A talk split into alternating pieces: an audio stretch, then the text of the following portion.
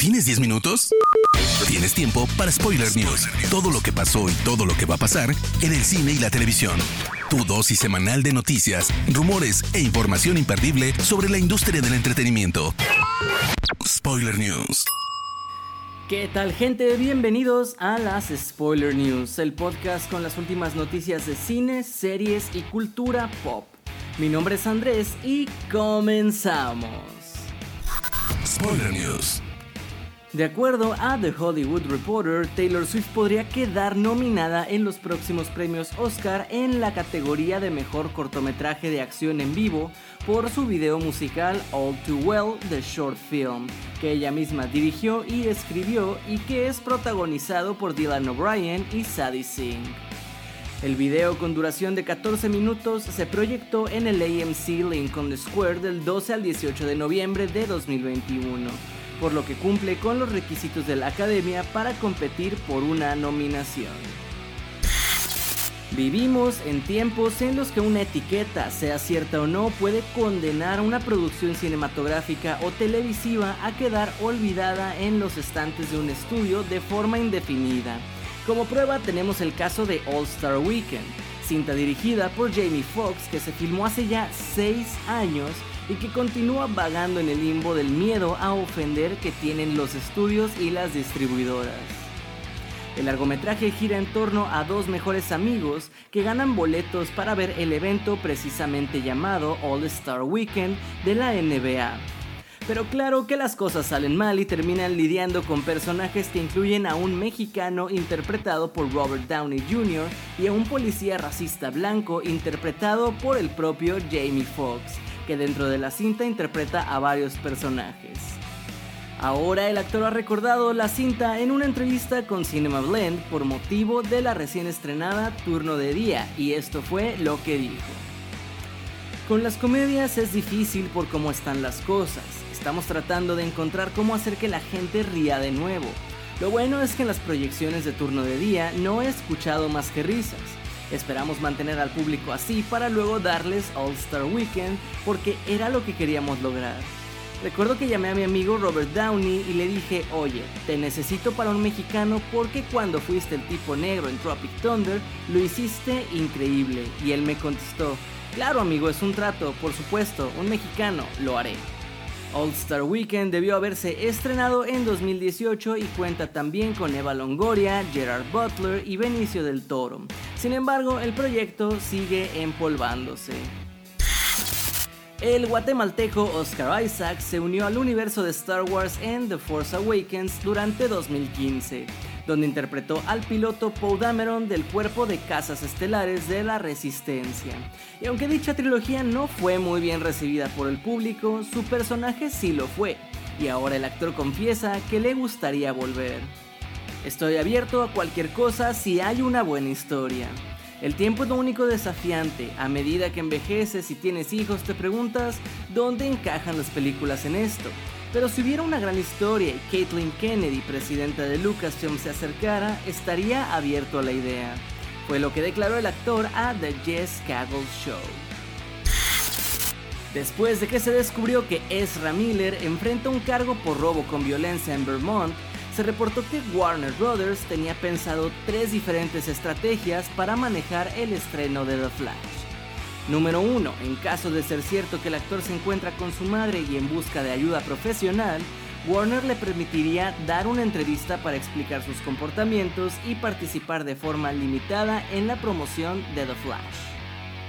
Número 2. Si Miller no está dispuesto a recibir ayuda, Warner estrenará la cinta sin que el actor participe en la promoción de ninguna manera, siendo reemplazado en futuros proyectos.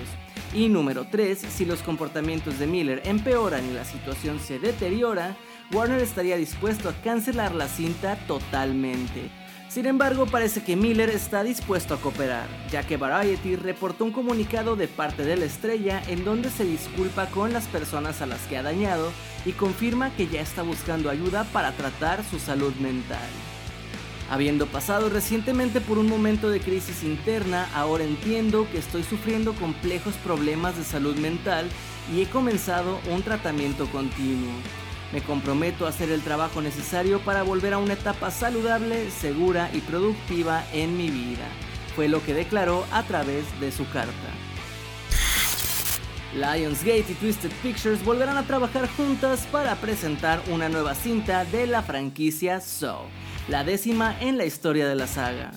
Kevin Reutert será el encargado de dirigir la nueva entrega que tiene el estreno definido para el 27 de octubre de 2023. Cabe resaltar que este director ya tiene experiencia en la saga porque dirigió Saw 6 y Saw 3D. Sobre la trama aún no tenemos detalles. Johnny Depp está listo para dirigir la segunda película de su carrera como director. De acuerdo a The Hollywood Reporter, Depp se pondrá detrás de cámaras de Modigliani, que estará basada en la obra de teatro de Dennis McIntyre. La cinta se ambienta en el París de 1916 y contará la historia del pintor y escultor Amedeo Modigliani, quien, considerado durante mucho tiempo por sí mismo como un fracaso comercial y de crítica, navega por unas turbulentas y agitadas 48 horas que se convertirán en el punto de inflexión de su vida, consolidando finalmente su reputación como una leyenda del arte. Además, tanto Depp como Al Pacino fungen como productores. Durante la premiere de She-Hulk, Mark Ruffalo reveló que le encantaría hacer una película sobre World War Hulk, uno de los arcos de los cómics más famosos del personaje.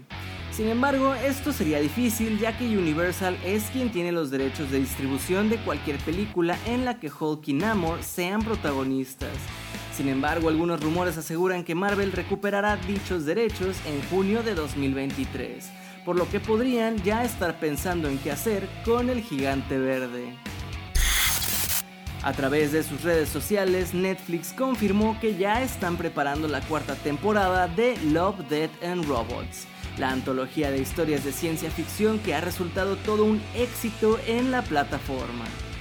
Todavía no hay más detalles sobre su historia ni su fecha de estreno.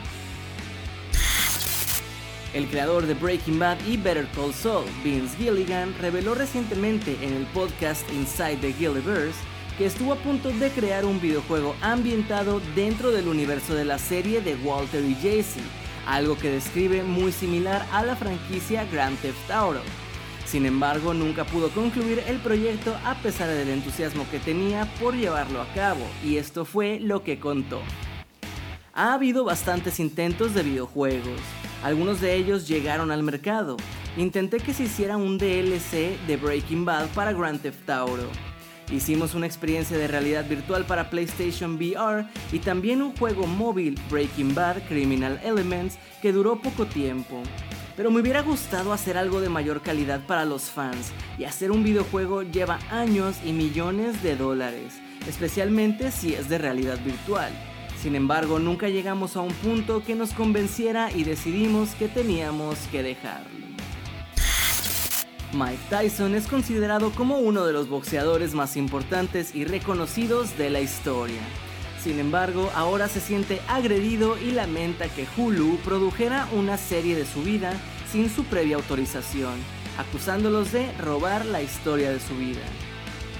A través de Instagram, Tyson escribió, No dejen que Hulu los engañe, no apoyo su historia sobre mí, en pleno 2022 me roban la historia de mi vida sin siquiera preguntarme o pagarme.